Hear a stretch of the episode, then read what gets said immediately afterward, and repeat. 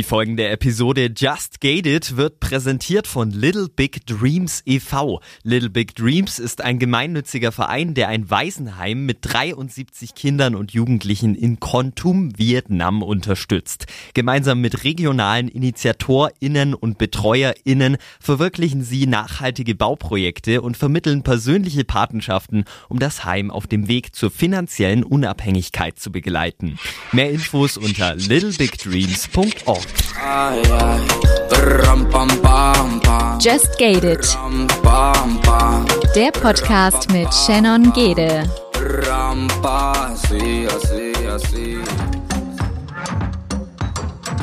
Und somit ein herzliches Willkommen zu einer neuen Folge von Just Gated. Äh, diese Woche mit dem lieben Max zusammen.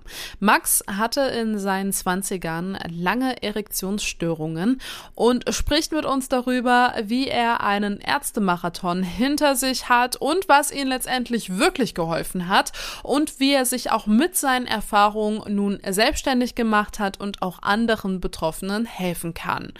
Ja, und dazu haben wir natürlich in unserem Faktencheck wieder alles zusammengefasst, was ihr rund um das Thema Erektionsstörung wissen müsst. Und ich würde sagen, ich lasse euch direkt auch schon mal in den ersten Faktencheck rein mit der lieben Katharina. Faktencheck. Präsentiert von Unverpackt Darmstadt Aschaffenburg. Erektionsstörung. Von einer Erektionsstörung spricht man dann, wenn es bei mehr als zwei Dritteln der Versuche nicht zu einer Erektion kommt, die ausreichend für penetrativen Geschlechtsverkehr ist, beziehungsweise wenn die Erektion nicht aufrechterhalten werden kann.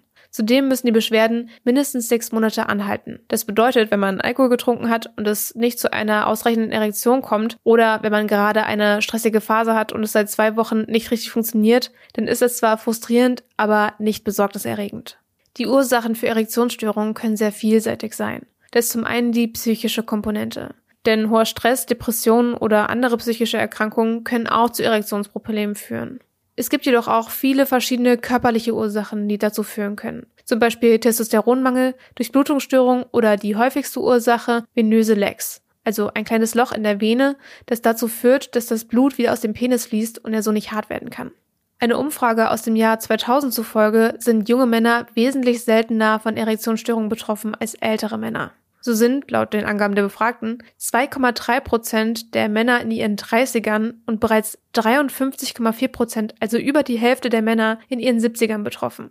Das liegt auch daran, dass sich der hormonelle Stoffwechsel im Alter verändert und dadurch der Testosteronspiegel langsam absinkt. Wie bereits erwähnt, handelt es sich bei diesen Zahlen um Ergebnisse einer Umfrage. Das heißt, dass die WissenschaftlerInnen auf die Ehrlichkeit der Teilnehmenden angewiesen ist. Die Datenlage, wie viele tatsächlich an einer Erektionsstörung leiden, ist daher undurchsichtig und die Angaben in den Publikationen unterscheiden sich sehr stark. Es wird vermutet, dass bis zu 50 Prozent der Betroffenen aus Scham keine ärztliche Hilfe aufsuchen. Das betreffe insbesondere junge Männer. Die nachfolgende Sendung befasst sich bewusst mit gesellschaftlich kritischen und emotionalen Themen. Die persönlichen Erfahrungen und Meinungen sind nicht zu verallgemeinern. Just Gated setzt sich zum Ziel, Tabuthemen aufzubrechen und positiv auf die Ereignisse zu blicken, ohne sie dabei zu relativieren. Wie kann man sich denn deine Jugend dann vorstellen? Wie hast du gemerkt, dass du ein Problem mit Erektionen hast? Ich bin total behütet und privilegiert aufgewachsen. Also mein, meine Eltern sind Mittelstand, Bildungsbürgertum. Das heißt, ich habe eigentlich Zugang zu Bildung gehabt. Ähm, mir ging es gut, als ich jung war, äh, also als ich in meinen Teens war, äh, gab es das Problem auch noch nicht, sondern das hat sich so schleichend entwickelt und irgendwann konnte ich es nicht mehr ignorieren. Da war ich irgendwie ganz 20 oder so. Ne? Ich habe es erst selber nicht äh, wahrhaben wollen, was ich für ein Problem habe, dass ich ein Problem habe, bis ich es irgendwie nicht mehr leugnen konnte für mich selber. Ähm, und trotzdem habe ich ein ganz normales, also was ist normales? Ich habe ein sehr, sehr gutes, privilegiertes Leben gehabt mit, ich habe studiert und trotzdem habe ich immer so einen kleinen Rucksack mit mir mitgeschleppt. Eigentlich gucke ich zurück und habe trotzdem wirklich viel Glück im Leben gehabt, auch damals. Wenn du sagst, okay, das war so in der anfänglichen Jugend gar kein Problem, das wurde schleichend mehr, war es vorher kein Problem, weil es einfach kein Thema war bis dahin im Alter oder ähm, war das wirklich so, dass du gesagt hast, okay, ich hatte eigentlich sehr guten Sex auch und dann ist es irgendwie weniger geworden? Also ich bin, glaube ich, eh ein Late Bloomer gewesen. Also ähm, ich habe ein bisschen gebraucht, ähm, war immer der Kleinste, bin irgendwann gewachsen. Aber äh, das war, ich habe eine gesunde Erektion und, glaube ich, gesunden Geschlechtsverkehr gehabt. Und das ist dann wirklich einfach weniger. Also das ist einfach, und ich meine, das kennt wahrscheinlich auch jeder, der, der nicht 14 ist. Manche hat man mehr oder weniger Lust auf Geschlechtsverkehr, das ist auch ganz normal, aber äh, es gibt so einen Punkt, wo man merkt, das ist halt nicht gesund und das, da war ich, ich würde tippen mit 19 oder 20, dass, dass ich das nicht mehr ignorieren konnte oder so tun konnte, als ob nichts wäre. Und das, äh, genau, irgendwann bin ich das erste Mal zum Arzt gegangen ähm, und das war so der Zeit. Das hat auch ein halbes Jahr gedauert, aber das war der Zeitpunkt, da konnte ich wirklich nicht mehr so tun, als ob das jetzt irgendwie Stress oder schlechte Laune wäre oder so. Warst du zu dem Zeitpunkt, wo es weniger wurde, in einer äh, festen Beziehung oder hattest da was äh, stetig am Laufen mit jemandem äh, und wie konntest du dir das dann da erklären, wenn ja? Ja, wobei das auch sozusagen äh, keine also das war eine Beziehung, die, die ist dann auch auseinandergegangen und wir haben nicht in einer Stadt gelebt und so. Aber es war auch so der, der Zeitpunkt, wo, wo ich selber, wo, man, wo ich das noch irgendwie ein bisschen überspielen konnte. Aber ganz ehrlich, als ich mir das Problem dann eingestanden habe, da wollte ich auch gar nicht irgendwie, also ich habe vermieden, mit irgendwelchen anderen Menschen in zu engen, möglicherweise sexuellen Kontakt zu kommen. Also ich habe mich auch ehrlicherweise in mehreren Situationen, weiß ich, habe ich mich einfach verpisst, bevor sich was wirklich hätte entwickeln können. Also bin auf Partys gegangen, ich habe auch mit Frauen geknutscht, aber wusste, wann der richtige Zeitpunkt ist, abzuhauen. War bestimmt auch nicht immer das coolste Verhalten, wenn ich da ehrlich drauf zurückblicke. Warum war denn da der Schritt für dich einfacher zu gehen, anstatt das dann vielleicht auch anzusprechen, wenn sowieso vielleicht schon eine Vertrauensbasis da ist? Naja, ich bin nie so weit gekommen, dass es irgendeine Vertrauensbasis gegeben hätte, glaube ich, so eine, so eine tiefe Vertrauensbasis. Und ganz ehrlich, das Problem ist so nah an, wer bin ich eigentlich als sexuelles Wesen oder als Mann, das ist so nah dran, dass es unfassbar schwierig ist, sich, sich damit selber äh, zu beschäftigen. Also ich habe ganz ehrlich zehn Jahre lang da auch mit niemandem ehrlich drüber reden können, weil mir das vor mir selber zu unangenehm war. Und ich meine, beruflich, was ich jetzt mache, notgedrungen erzähle ich das irgendwie der Welt. Äh, und das, aber ich habe, es hat es gab einen Presseartikel über uns in der Süddeutschen. Ich habe drei Monate gebraucht, bis ich den lesen konnte. So komisch ist das immer noch für mich. Wirklich, kein Witz. Und ähm, das war damals irgendwie so. Ich habe so einen Leidensdruck ehrlicherweise auch gehabt, dass ich. Äh, ich hätte da niemals mit irgendjemandem drüber sprechen können. Ich meine, die Gesellschaft thematisiert das ja überhaupt nicht. Ne? Und das ist eigentlich ein relativ häufiges Problem. Ich hoffe ein bisschen, dass sich das verändert mit einem Männlichkeitsbild, was sich verändert. Aber so wie ich die Welt um mich herum damals wahrgenommen habe, war das, war das unfassbar peinlich für mich. Also ich wollte einfach, ich konnte damit nicht richtig umgehen. Wenn du selbst sagst, okay, du hast dich da keinem anvertraut, hast du da vor allen Dingen den Freundeskreis jetzt gemeint oder hast du dich auch familiär niemanden anvertrauen können? Nee, äh, meine, meine, meine Familie wusste das, wobei ehrlicherweise ich habe auch einen jüngeren Bruder, dem habe ich das auch, den habe ich das vor, das ist jetzt über zehn Jahre her, ne? und das, dem habe ich das vor einem Jahr das erste Mal so richtig erzählt. Und mein Vater hat mich damals, ich meine, ich habe insgesamt bestimmt irgendwie 20 Urologen gesehen äh, und ich bin halt zu den absurdesten Experten gefahren und bin operiert worden und so. Und er hat mich überall hingefahren. Ohne Witz, krass dankbar, äh, wie der sich um mich gekümmert hat. Aber meine Eltern wussten das beide, aber ich konnte nicht mit denen sprechen im Freundeskreis von mir. Also wenn ich mal überlege, so Jungs am Ende des Tages können auch un ziemlich unangenehm sein. Ich glaube auch, das kommt aus wahrscheinlich Unsicherheit auch der eigenen Rolle als irgendwie dann Mann, aber noch nicht ganz, äh, kommt wahrscheinlich daher. Ich kann mir nicht vorstellen, dass ich mich einem von den Leuten irgendwie damals hätte anvertrauen können und die hätten gesagt, oh, wir hätten das ernst genommen. Also, long story short, ich, ich konnte das nicht mal, ich konnte das auch lange, lange nicht mal, lange danach nicht erwachsen darüber reden. Woran liegt denn das, dass man darüber nicht sprechen kann? Liegt es das daran, dass man Angst hat, dass man so in dieser Männlichkeit angegriffen wird, ähm, dass die nicht mehr so ernst genommen wird, dass man nicht mehr als Mann wahrgenommen wird? Oder woran liegt das? Das ist eine sehr gute Frage. Also ich glaube, da sind verschiedene Faktoren wichtig. Ich glaube, Männlichkeit ist total wichtig und ich finde auch es total wichtig, wie sich Männlichkeit verändert von irgendwie so einer, so einer toxischen Maskulinität, irgendwie breitbeinig rumsitzen und Frauen angraben, zu, zu einer weicheren äh, Form, die irgendwie Gefühle zulässt und über Gefühle spricht. Wenn ich mal überlege, vor zehn Jahren war, da, war die Gesellschaft lange nicht so weit, äh, wie, wie sie heute ist und wir haben immer noch großen Weg zu gehen. Aber hat ja verschiedene Faktoren, auch irgendwie im Zusammensein äh, oder in der sexuellen Komponente. Ne? Yes means yes ist total, also ich, ich möchte meinen Kindern beibringen, dass sie nach Konsent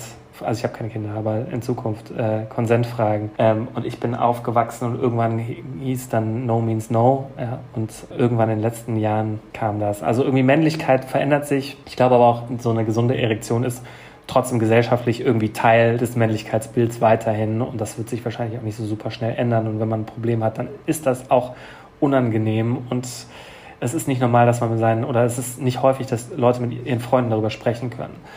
Ähm, und dann aber auch irgendwie Intimität und Sexualität als Gesellschaft. Ich glaube, wir sind alle am Ende des Tages prüde bis zu einem bestimmten Punkt. Inspirierend finde ich, wie Frauen es geschafft haben, zum Beispiel die Periode zu äh, entstigmatisieren, weil das war auch mal anders. Oder es ist immer noch ein Prozess, glaube ich, aber trotzdem, man sieht massive Fortschritte und ich hoffe sozusagen auch in Bezug auf das Männlichkeitsbild kommen wir irgendwann dahin, dass ja eine Erektion nicht, dass nicht alle immer denken, alle Männer müssen mit mega steifer Latte durch die Gegend laufen immer können, weil das ist schädlich für alle, wenn das irgendwie so ein Männlichkeitsbild ist. Wie sehr hat dich das vielleicht auch in deinem Werdegang getriggert, dass du eben nicht lange dem so standhalten konntest? Ich weiß, es ist eine total schwere Frage. Meine Mutter behauptet, als Kind wäre ich sensibel gewesen. Wahrscheinlich war ich schon tendenziell eher sensibel. Das ist eine schwere Frage. Ich, ich, ich habe gedacht, alle haben die ganze Zeit irgendwie harten Sex. Ja. Bei mir geht das nicht. Und ich war wahrscheinlich, also ich glaube, ich war auch irgendwie, hatte Angst, dass ich nie eine Familie haben könnte oder so. Ja, und das das, ist wahrscheinlich, ich würde das nicht mal auf toxische Maskulinität direkt schieben, sondern grundsätzlich so die Erwartungen und das Rollenbild in der Gesellschaft vor zehn Jahren noch mehr als jetzt. Ja, also ich habe mich damals zumindest nicht explizit mit dem Männlichkeitsbild und der toxischen Maskulinität als Konzept auseinandergesetzt, sondern ich habe einfach Druck gespürt äh, und irgendwie so Erwartungsdruck von mir an mich selber und auch irgendwie, weiß ich nicht, irgendwie, das hat dann schon was damit zu tun gehabt, ob ich jetzt irgendwie, dass mir so eine Seite der Männlichkeit fehlt. Präsentiert von Unverpackt Darmstadt Aschaffenburg. Toxische Maskulinität. Unsere Gesellschaft geht von einem binären Geschlechtersystem aus. Das heißt, dass in zwei Geschlechtern gedacht wird, nämlich in männlich und in weiblich. Den beiden Geschlechtern werden bestimmte stereotype Eigenschaften zugeordnet, beziehungsweise werden Eigenschaften, Dingen und Verhaltensweisen Geschlechter zugeordnet. So verbinden wir mit einer Krawatte eher eine männliche und mit einem Rock eher eine weibliche Assoziation. Diese Einteilung gibt es bereits seit der Antike. Damit wird auch eine bestimmte Rollenverteilung verknüpft. Der Stereotyp des Mannes ist demnach der Anführer und soll stark und furchtlos sein. Und jeder von uns hat wahrscheinlich schon einmal den Satz Männer weinen nicht gehört. Dem männlichen Stereotyp zufolge gibt es also legitime Emotionen und Verhaltensweisen wie Dominanz, Wut, Aggression oder mutig sein und illegitime Gefühle und Eigenschaften wie Angst, Trauer, Nervosität und Schwäche eingestehen. Toxische Maskulinität war in den letzten Jahren immer wieder Thema und wurde dabei stark mit Sexismus, Unterdrückung von Frauen oder sogar sexueller Gewalt in Verbindung gebracht. Allerdings war wenig die Rede davon, dass auch Männer darunter leiden können. Der Stereotyp baut nämlich Druck auf, denn kann man diesen nicht erfüllen, wird schnell an der Männlichkeit gezweifelt. Damit in Verbindung steht auch die Fähigkeit, immer eine Erektion bekommen zu können. Umgangssprachlich ist auch von Potenz die Rede. Das Wort Potenz stammt eigentlich aus dem Lateinischen und bedeutet so viel wie Macht, Fähigkeit, Kraft und Vermögen. Mit Impotenz werden dann nicht nur Erektionsprobleme in Verbindung gebracht, sondern auch Machtlosigkeit, Unvermögen und damit ein scheinbarer Verlust der Männlichkeit. Der Stereotyp des Mannes ist nicht nur deshalb toxisch, weil er alle, die nicht männlich sind oder dem Stereotyp nicht entsprechen, unterdrückt, sondern auch, weil er nicht menschlich ist. Denn Menschen haben Angst, sind traurig oder unsicher und nicht jederzeit bereit für Sex. Hast du auch irgendwann mal daran gezweifelt, dass du vielleicht einfach nicht, ich sag mal, auf Frauen stehst? Hast du irgendwann mal äh, das Gefühl gehabt, okay, vielleicht, vielleicht macht mich das einfach nicht an, vielleicht äh, kriege ich deshalb keine Erektion, bin ich vielleicht doch irgendwie homosexuell oder bin ich bisexuell oder stehe ich gar nicht auf Sex? So, es kann ja vielleicht auch sein. Um echt zu sein, nein. Und der Grund ist, das heißt, es heißt ja nicht, wenn man keine Erektion haben kann, dass einen nichts erregt, sondern du kannst ja erregt sein, aber das Blut fließt einfach nicht rein und bleibt nicht im Penis. Ja? Und ich habe schon damals ganz ehrlich fantasiert irgendwie und wenn ich fantasiert habe, dann also habe ich halt an Frauen gedacht. Ja? Deswegen nein. Also deswegen dachte ich auch nicht, ich wäre asexuell oder so. Es war irgendwie einfach, ich habe halt keine Kontrolle darüber. Also das ist echt so, man empfiehlt die Kontrolle und man denkt irgendwie, das kann doch nicht sein und ist, versucht das aber vor allem geheim zu halten, weil das irgendwie so unheimlich peinlich ist. Du hast gerade selbst schon gesagt, okay, man hat dann halt einfach keine Kontrolle. Wie genau wirkt sich denn diese Erektionsstörung oder wie hat die sich bei dir ausgewirkt? Ne? Es gibt ja eigentlich verschiedene Gründe. Was war denn der Grund eigentlich bei dir, dass das nicht funktioniert hat? Also, ähm, beim, man nennt das eine veno-okklusive Dysfunktion oder ein venöses Leck. Und wenn man sich durch irgendwelche Foren oder durch Reddit durchwühlt, davor haben alle Angst. Weil das kann man sich vorstellen wie eine Badewanne ohne Stöpsel dann fließt das Blut halt einfach wieder raus. Ne? Und wenn man, egal wie viel Wasser man in die Badewanne nachkippt, irgendwie kann, kann man nie ein Bad nehmen. Und genauso ist das halt bei so einer äh, veno-okklusiven Dysfunktion oder venösem Leck fließt Blut rein und fließt einfach wieder raus. Also eine Vene zieht sich nicht zu. Wie die Erektion funktioniert, das Blut fließt rein, Venen gehen zu, Blut, Blut äh, bleibt drin, Druck von innen, Penis ist hart. So. Und wenn aber das Blut einfach wieder rausfließt, dann fließt es wieder raus. Ähm, das war das Problem. Und ähm, das Problem, insbesondere weil, warum viele Leute davor Angst haben, ist, dass es eine Form der Erektionsstörung, da funktioniert häufig Viagra und Co. auch nicht, weil Viagra und Co. erhöhen den Bluteinstrom in den Penis, also so wie wenn man mehr Wasser reinkippt in die Badewanne. Aber wenn kein Stöpsel drin ist, ja, dann fließt, die, fließt das halt wieder raus und sowas bei mir auch. Ich habe da Viagra und Cialis gefressen ohne Ende, weil das Ärzte dachten, das wäre eine gute Lösung. Ist, hat halt nichts gebracht, außer dass ich permanent Kopfschmerzen, eine laufende Nase und roten Kopf hatte und Rückenschmerzen und alle irgendwie die Nebenwirkungsklaviatur aber und der Penis warm geworden ist, weil da fließt Blut rein, aber fließt halt auch wieder raus. So. Du hast gesagt, du hast über 20 Urologen gesehen. Du hast Ärzte, Experten aufgesucht. Die konnten dir im Endeffekt alle nicht helfen. Ähm, lag das oder liegt es das daran, dass dieses Thema sau unaufgeklärt ist, sau unerforscht oder ist das einfach viel zu schnell in dieser Schiene, ja, nimm halt Viagra oder ne, wie, wie haben die dich behandelt? Ohne Mist, das ist so eine schwere Frage zu beantworten. Es hat so viele Komponenten finden. Aber also, da ist auf jeden Fall auch das Thema Männlichkeit drin, weil so viele Leute denken, Männer nehmen eine Pille und dann ist gut, die wollen sich nicht um sich selber kümmern. Das habe ich so häufig gehört, das ist kompletter Quatsch, aber das ist äh, toxisches Männlichkeitsbild.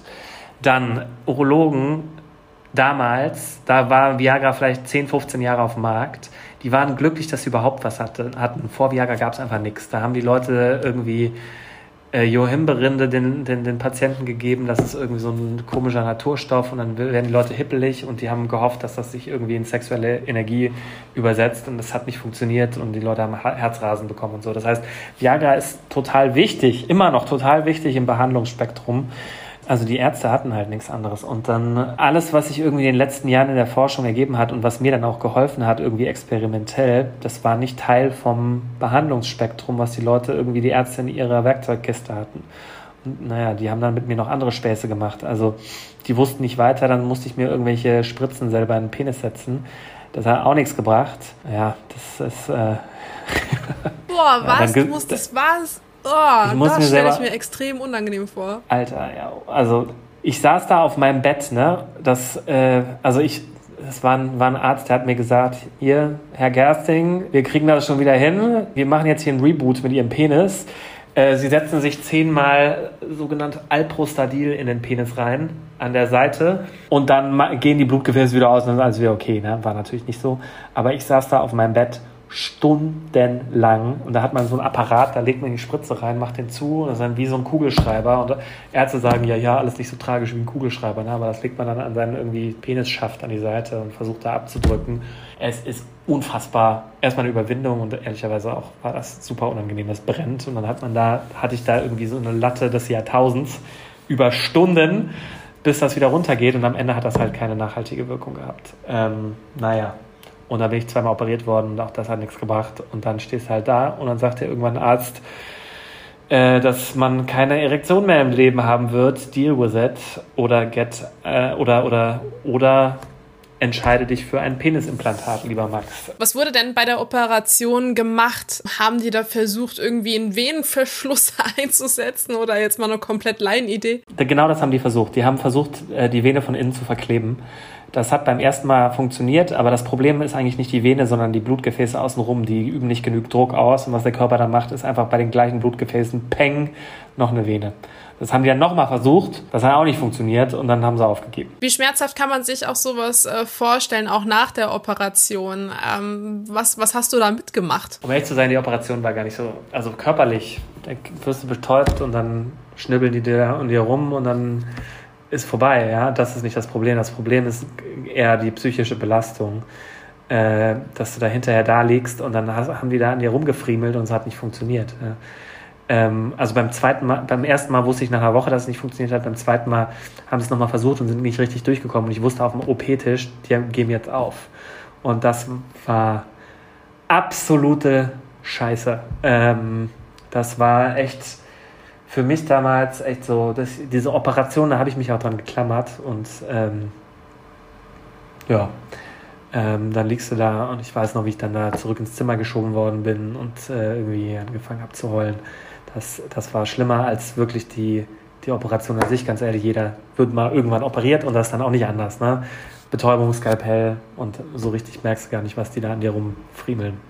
Was hatten die denn dann ursprünglich auch mit diesem Implantat geplant und warum ist es für dich nicht in Frage gekommen? Also ich möchte auch gar nicht gegen Implantate haten oder so, weil das, ich finde grundsätzlich alles, was da im, ja, im Werkzeug, Werkzeugkasten der Urologen ist, hat irgendwie seine Berechtigung. Ja? Implantate sind zum Beispiel total wichtig, soweit ich irgendwie für Transgender, Transmenschen. Ähm, ja, das ist äh, wichtig, dass es das gibt, aber das war so eine, naja, irgendwie hat sich das nicht so angefühlt. Es hat sich so angefühlt, als ob alle mal so ein bisschen an mir rumprobiert hätten und es keiner richtig versucht hat. Ne?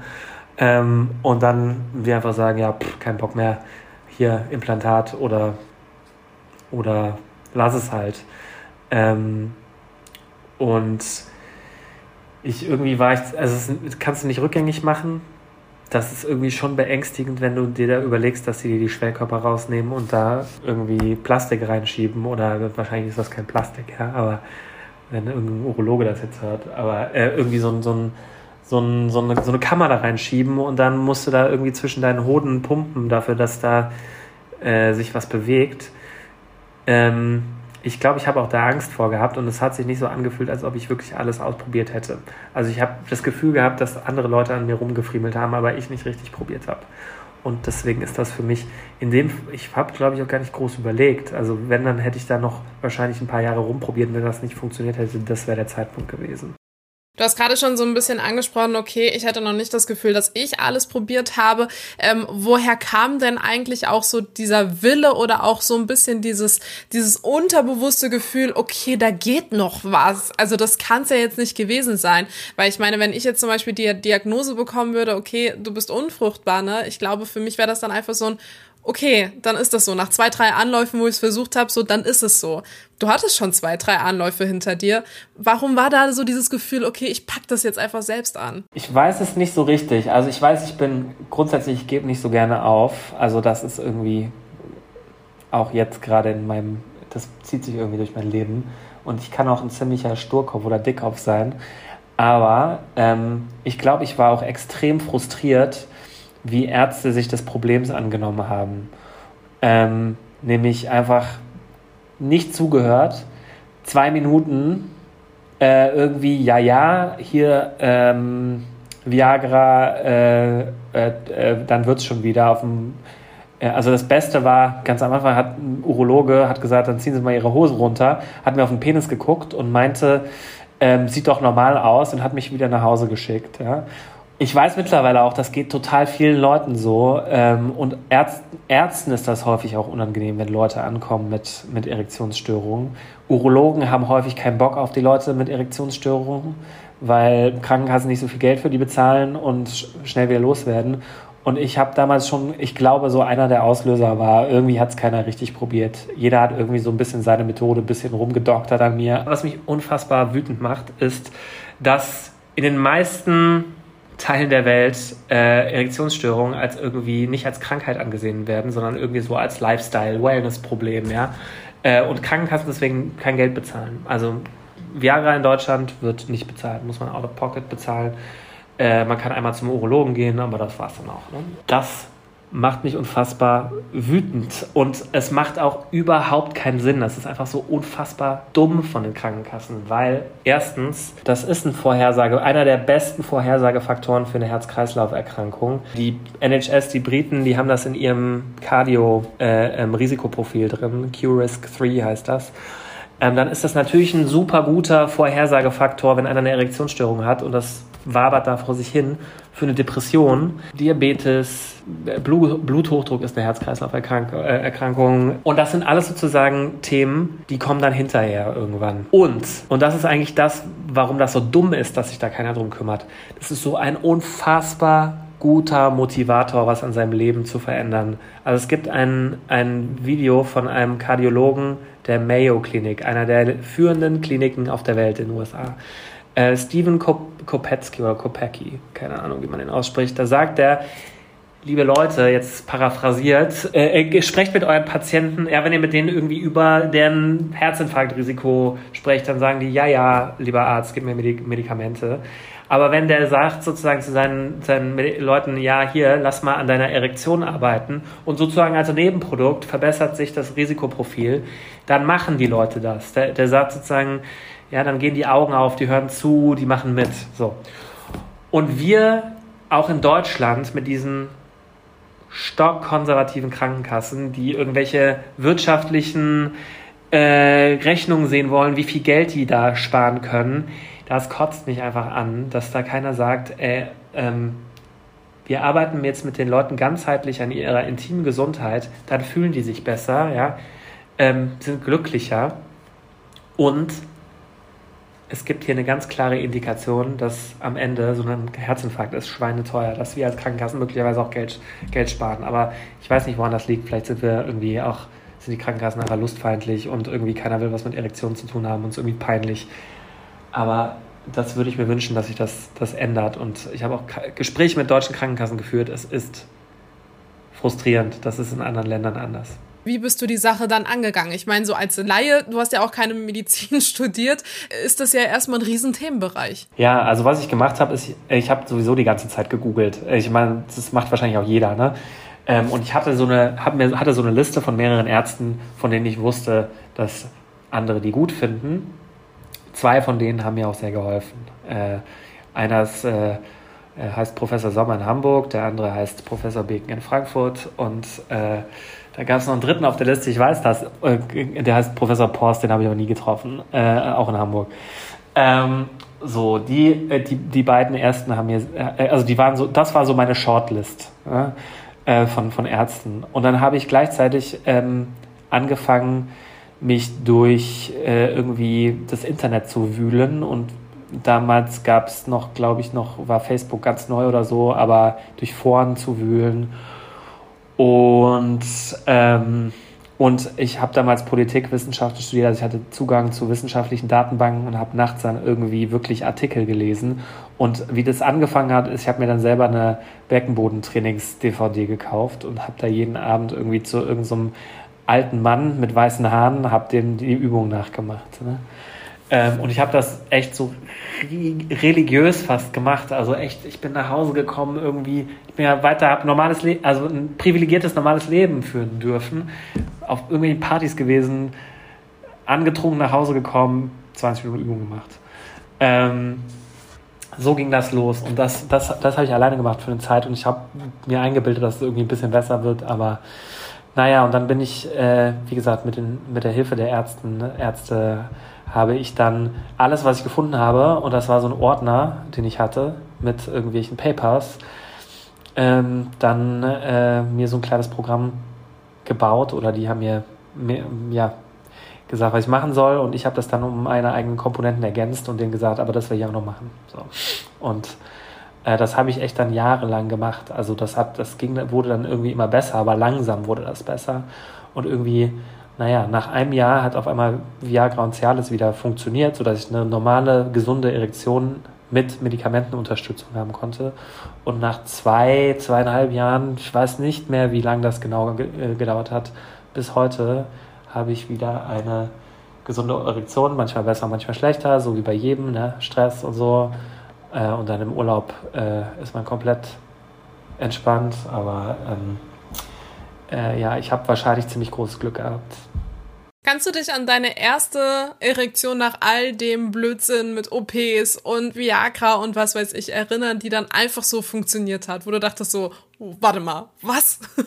Das ist halt eine krass witzige Frage eigentlich, weil das ist genauso wie wenn, wenn die Erektion langsam weggeht, kommt das auch langsam wieder. Und am Anfang ist es halt so ein Bauchgefühl, irgendwie ist es besser, ja. Ich habe irgendwie bei der, bei, bei der, wenn man masturbiert, dann irgendwie auf einmal fühlt sich das nicht mehr an wie so ein halb, halb voller, wie, ja, eigentlich wie ein fast leerer Luftballon, sondern dann ist da auf einmal Blut drin. Ähm, aber, also was ich extrem natürlich genau weiß, ist, wann ich das erste Mal wieder Geschlechtsverkehr hatte. Und ähm, mein Vater behauptet, ich erinnere mich daran nicht, aber der sagt, ich hätte ihn danach angerufen, hätte gesagt, das geht wieder. ähm, aber ähm, so richtig gibt es keinen Zeitpunkt, so auf einmal Peng, Erektion geht wieder. Weil ich habe ja auch die ich habe wirklich Vorschlaghammer-Methode gemacht. Alles, was irgendwie hätte helfen können. Also von irgendwie Meditation bis halt jeden Abend, damit ich mehr nächtliche Erektion habe, äh, äh, eine Pille, äh, also Cialis reingepfiffen. Ähm, und alles dazwischen, äh, was irgendwie aus der Prostata-Reha-Forschung kommt und so. Ich habe alles gemacht. Und deswegen, es wurde irgendwie dann so langsam wieder besser. Aber lange vertraut man dem dann auch. Lange denkt man, ja, könnte sein, dass das jetzt wieder besser wird. Und auf einmal hat man irgendwie, wacht man morgens mit einer Erektion wieder auf. Oder mit einer leichten Erektion. Und so ist das dann halt irgendwie besser geworden. Ich stelle mir das nur so, woher halt auch die Frage bei mir kommt. Ne? Ich stelle mir das wie bei so einem Teenager vor, äh, der dann in der Schule sitzt und denkt so, ah Mist, okay, jetzt bin ich irgendwie, jetzt habe ich einen Steifen. so, voll unangenehm, man kann nicht aufstehen, man weiß nicht, es ist einfach da, man kann das nicht beeinflussen. Ähm, und ich weiß gar nicht, hast du dann das in, äh, dann später dann auch mal gehabt, wo du dann irgendwie, äh, keine Ahnung, im Bus saßt? Ja, also auch mit dem Alter weniger, glaube ich. Äh, das ist äh, irgendwie so die Testosteron, Testosteron überschießenden 16-Jährigen. Und das habe ich ja auch mit, also mit 16 habe ich eine ganz normale Erektion gehabt. Ähm, aber ähm, ja, pff, weiß gar nicht, wie ich das beantworten soll. Also jetzt nicht, nicht bewusst, dass ich denke, ah, zu dem Zeitpunkt stand ich da in der U-Bahn-Station. Ähm, äh, aber also ich glaube sozusagen, das, das war dann so eine echt so eine, so eine Reise über mehrere Jahre, wo sich die Erektion dann wieder, äh, ja, der, irgendwie die Blutgefäße dann, würde ich mal sagen, regeneriert haben. Und ja, also habe ich auch was draus gelernt, dass wichtig ist, dass man sich um seinen eigenen Gesundheitsscheiß kümmert. Ist das jetzt so, ähm, dass du die Angst weiterhin hast im Sinne von, dass es wieder schlechter werden könnte? Nee, aber ich glaube, äh, was ich glaube ich realisiere, ist ganz ehrlich, 30 Prozent in den 30ern, 40 Prozent in den 40ern, 50 Prozent in den 50ern der Männer haben oder der männlichen Bevölkerung haben Erektionsprobleme äh, und irgendwann trifft es jeden. Ja? Also deswegen ähm, glaube ich jetzt, dass äh, und was auch klar ist, irgendwie Testosterongehalt im Alter geht immer weiter runter. Also ich habe, glaube ich, einen, kenne mich mittlerweile ganz gut aus, ein, eine, realistische, eine realistische Erwartung, dass, ähm, dass sich auch, wenn man älter wird, Sachen verändern. Ähm, und das ist wahrscheinlich anders von 20ern in die 30er, von 30ern in die 40er und so. Ich habe eigentlich keine Angst mehr, ähm, sondern ähm, ja, es, wir alle sind irgendwie so auf so einer Reise, wo sich der Körper verändert. Und äh, der wird sich, mein Körper wird sich irgendwie, verändert sich auch konstant und Teil, meine, meine intime Gesundheit verändert sich auch konstant und äh, ist irgendwie wichtig, dass man darauf ab, Acht gibt und äh, wenn es Probleme gibt, sich darum kümmert. Ne? Ich habe mich jetzt in den letzten zwei Jahren extrem damit auseinandergesetzt, weil ich das jetzt auch beruflich mache. Ähm, davor habe ich da mit niemandem drüber geredet. Das war mir auch, selbst wenn das irgendwie fünf Jahre her war, es war mir einfach zu irgendwie, es hat sich nicht angefühlt, als ob das ich bin. irgendwie, mein ganzer Freundeskreis weiß, was ich beruflich mache und ich bin für die irgendwie so ein bisschen ab und zu Erektionsonkel oder sexuelle Gesundheitsonkel und ich glaube, wir alle sind krass unsicher, auch in Beziehungen. Also mich haben weibliche Freundinnen, gute Freundinnen von mir, haben mich gefragt, ob das normal ist und so. Und auch wenn ich über mein, wenn ich einfach irgendwelchen wildfremden Leuten erzähle, was ich mache mit meinem Leben und warum und was meine Geschichte ist, dann finden das sau viele Leute erstmal peil, also irgendwie reagieren irgendwie so komisch. Erster Satz ist, ja, ich habe ja kein Problem, aber kann mir vorstellen, bla bla bla bla bla. Ja. Ich finde den Aspekt sehr, sehr, sehr spannend, wo du gesagt hast, okay, ich bin jetzt irgendwie so dieser Dr. Sommer im Freundeskreis, kann man ja fast sagen. Ne? Also alle kommen mit irgendwelchen Fragen zu mir und ähm, ich bin da so ein bisschen der Beziehungsberater oder Sexualberater. Wie schaffst du es denn, dass die Leute dir da so vertrauen? Dadurch, dass du so offen einfach damit umgehst oder was für Geschichten, wo, wo hast du schon geholfen? Ich glaube, insbesondere bei Männern ist das unüblich, dass man darüber spricht. Ähm, meine Freundin sagt, äh, in ihrem weiblichen Freundeskreis ist das anders oder vielleicht progressiver, ja, aber äh, bei Männern ist es wahrscheinlich auch noch Männlichkeitsbild. Aber äh, dadurch, dass ich das erzähle, glaube ich, da gibt, wahrscheinlich ist es so, dass ich irgendwie was gebe, von, von mir äh, privat was preisgebe und andere sich damit wohler fühlen, ihren ihren, ihre Probleme oder ihre Fragen äh, preiszugeben. Und irgendwie ein enger Freund von mir hat mich gefragt, ob das normal ist, dass er mit Anfang 30 nicht mehr irgendwie, dass er seltener Morgenerektion hat, als, als er Anfang 20 war und hat sich Sorgen gemacht. Dann hat ein anderer Freund von mir erzählt, dass er irgendwie äh, so, so, es gibt, was das nennt man IPP, das ist so ein, eine Geschichte, wo man gekrümmten Penis hat. Ähm, der hat das erzählt, dann ein anderer, anderer Bekannter hat mir erzählt, irgendwie, dass er pro, irgendwie Probleme mit seiner Fertilität hat. Und äh, Frauen haben, ja, eine Freundin hat mir erzählt, dass sie im, in der Jacke von ihrem Partner ein Viagra-Rezept gefunden hat, wie sie damit umgehen soll und so. Und ich meine, alleine, also ich muss sagen, also so richtig kann ich da ja auch keine pauschalen Antworten zu geben. Ne? Ähm, aber ich finde es also und ich sehe mich jetzt auch nicht als Paarberater oder keine Ahnung, Erektionscoach oder was auch immer. Ich finde es einfach interessant, dass es offenbar den Bedarf gibt, darüber zu sprechen und irgendwie hat niemand jemand, mit dem man darüber sprechen kann. Also meiner Erfahrung nach nicht mal richtig mit Ärzten, weil die wollen dann wieder loswerden oder nehmen das nicht ernst. Und ähm, das finde ich irgendwie so spannend. Ja, du hast es gerade schon angesprochen, okay, du machst das jetzt auch beruflich. Ähm, du hast ja eine App entwickelt, um auf die nochmal zu sprechen zu kommen.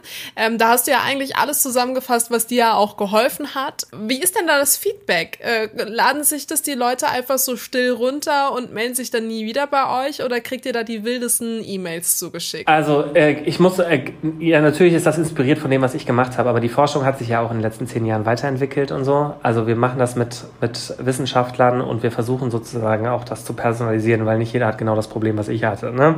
sondern wir versuchen sozusagen auch zusammen mit einem Programm der englischen, äh, unterstützt von der englischen Krankenkasse, von der NHS und äh, anderen öffentlichen Gesundheitseinrichtungen und Forschern wirklich das Problem vernünftig zu bearbeiten und nicht nur zu sagen, hier, das hat Max geholfen und so.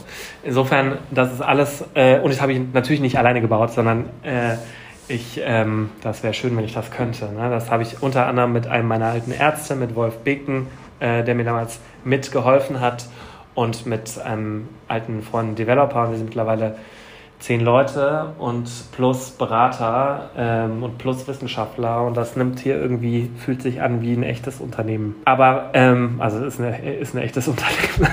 Das hilft Menschen. Also irgendwie über sieben von zehn haben nach, naja, nach ziemlich kurzer Zeit, also irgendwie vier oder acht Wochen eine deutlich verbesserte Erektion, also klinisch relevant. Ähm, und das finde ich total faszinierend, ähm, dass wir da irgendwie ja, also wir messen das alle vier Wochen mit den Leuten. Gibt eine Frage, man misst das einfach mit Fragebogen, die Erektionsqualität. Und mittlerweile nutzen das ein paar Zehntausend Menschen. Und ähm, wir versuchen mit den, also ich bekomme total viele E-Mails. Das ist eigentlich auch das Coolste an meinem Job gerade, dass mir Leute schildern, inwieweit wir ihr Leben verändert haben. Ähm, wir sehen, es macht einen riesen Unterschied, wie, wie häufig die Menschen das, das nutzen. Also die Leute, die das irgendwie einmal nutzen, dann schlafen sie zwei Wochen und dann nochmal und dann vier Wochen gar nicht und dann passiert nichts. Ne? Aber Leute, die richtig aktiv sind, das hilft fast allen ein Stück weit und genau. Und was wir jetzt versuchen gerade, ist zu verstehen, wem hilft das nicht, wen kann, warum, wie können wir das besser personalisieren und wie können wir sozusagen, wir sehen uns, wir sind keine Alternative zu Viagra, ne? das ist eine langfristige Verbesserung. Das ist eigentlich so, wie wenn jemand eine Depression hat, dann gibt es jetzt an den Enden des Spektrums gibt es Antidepressiva, die helfen kurz. Das wäre zum Beispiel Viagra in der, Männer, in der, in der Erektionsgesundheit. Und dann gibt es ähm, Psychotherapie oder bei uns so eine ganzheitliche ähm, ja, Therapie. Und das wär, ist das, was wir jetzt entwickelt haben. Aber am Ende des Tages geht es darum, die wirklich beste Lösung für die Person zu finden. Und daran arbeiten wir wie verrückt. Und deswegen sind da sind Daten spannend und so. Aber das Feedback ist, ganz ehrlich, das ist so ein cooles Feedback. Auch wenn Leute schreiben, Viagra hat nicht mehr funktioniert, so wie bei mir damals. Und jetzt funktioniert Viagra wieder, nachdem ich irgendwie vier Monate da euer Zeug gemacht habe, dann finde ich das so unfassbar cool, ähm, dass ich das Gefühl habe, ich mache was Sinnvolles mit meinem Leben. Was würdest du denn ähm, Leuten raten, die jetzt vielleicht die Podcast-Folge gehört haben und sich so voll in deiner Geschichte wiedergefunden haben und eben noch nicht an dem Schritt sind, irgendwie dagegen ähm, vielleicht auch äh, schon mit Kommunikation nach außen irgendwie anzugehen? Ähm, was würdest du jemandem raten? Wie gesagt, mir ist das total schwer gefallen. Also erstmal ruhig bleiben, das ist das Allerwichtigste, weil sonst zerschießt man sich einmal das zentrale Nervensystem und irgendwie unter Stress geht eh nichts. Dann wird das nie mehr was. Also beruhigen und realisieren, das ist total häufig, ja, wie gesagt, 30 Prozent der männlichen Bevölkerung, also fast jeder Dritte. Und je älter man wird, desto häufiger wird das. Irgendwie ganz dicker Daumen, ja, ganz, jetzt keine wissenschaftliche äh, Studie dahinter, aber äh, das ist so die Daumenregel, ist 20 Prozent in 20ern, 30 in 30ern, 40 in 40ern, 50 in 50ern und so weiter. Also man ist nicht alleine und das ist total normal. Jeder hat irgendwann im Leben mal damit zu kämpfen. Und dann glaube ich ganz stark daran, dass man sein Schicksal und auch die eigene Gesundheit in die eigene Hand nehmen kann. Also so unter der Überschrift Self-Care, sich darum kümmern, äh, dass, man, dass man Fortschritte macht. Und es ist auch normal, dass das nicht von jetzt auf gleich geht. Und es ist auch völlig okay, wenn man Medikamentenunterstützung braucht. Ich kenne auch Leute, also viele unserer Nutzer haben mir gesagt, die haben sich da mega krass für geschämt. Ja. Das ist völlig okay. Das kann entweder eine Brücke sein oder eine Krücke, bis, bis Sachen wieder okay sind. Oder vielleicht braucht man es auch für immer, aber kümmert sich darum, dass man weniger braucht und dass es vielleicht überhaupt wirkt. Weil wenn es immer schlechter wird, wirkt Viagra am Ende des Tages auch nicht mehr. Aber wenn jemand ein Problem hat, ist es am wichtigsten, sich darum zu kümmern und dann loszulegen. Also was ich damals gemacht habe, habe ich ja gar nicht gesagt. Ich habe wirklich alles gemacht. Ich habe meine Ernährung umgestellt.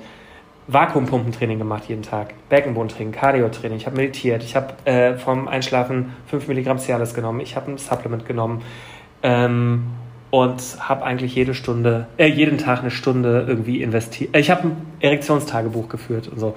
Und das können alles Komponenten dessen sein, ähm, wie man das wieder auf die Spur kriegt. Und ich, äh, ja, jeder, der das nutzt, der unser Produkt nutzt, bin ich stolz drauf und freue mich, äh, wenn wir einen Teil dazu beitragen können, dass das irgendwie wieder gehört. Und natürlich auch, was ganz wichtig ist, wenn man einen Partner hat, mit dem Partner sprechen. Und das ist saumäßig schwer. Und das kann man auch irgendwie anerkennen, dass das richtig unangenehm schwer ist äh, auch sich selbst einen langjährigen Partner zu offenbaren, das habe ich auch gelernt. Ich habe mit so vielen Leuten gesprochen, die unser Produkt nutzen. Und das ist einfach, man, da muss man, ist einfach unangenehm. Ja. Aber ähm, wenn man eine gute Beziehung hat und das trägt zu einer guten Beziehung da, dazu, dabei, dann ist das ein Gespräch, was man über kurz oder lang haben sollte. Ähm, und übrigens, es gibt eine Studie, äh, die sagt irgendwie, an die 50 Prozent der Briten äh, würden lieber mit ihrem Partner Schluss machen, als zum Arzt zu gehen. Ja? Und ähm, wenn man sich das mal überlegt, wie absurd das ist, dann hilft das vielleicht auch, dass man selber ja, in, lieber den Weg geht und mit seinem Partner spricht und sich dann um das Problem kümmert, als dass man sich irgendwie versteckt und irgendwie passiv-aggressiv wird.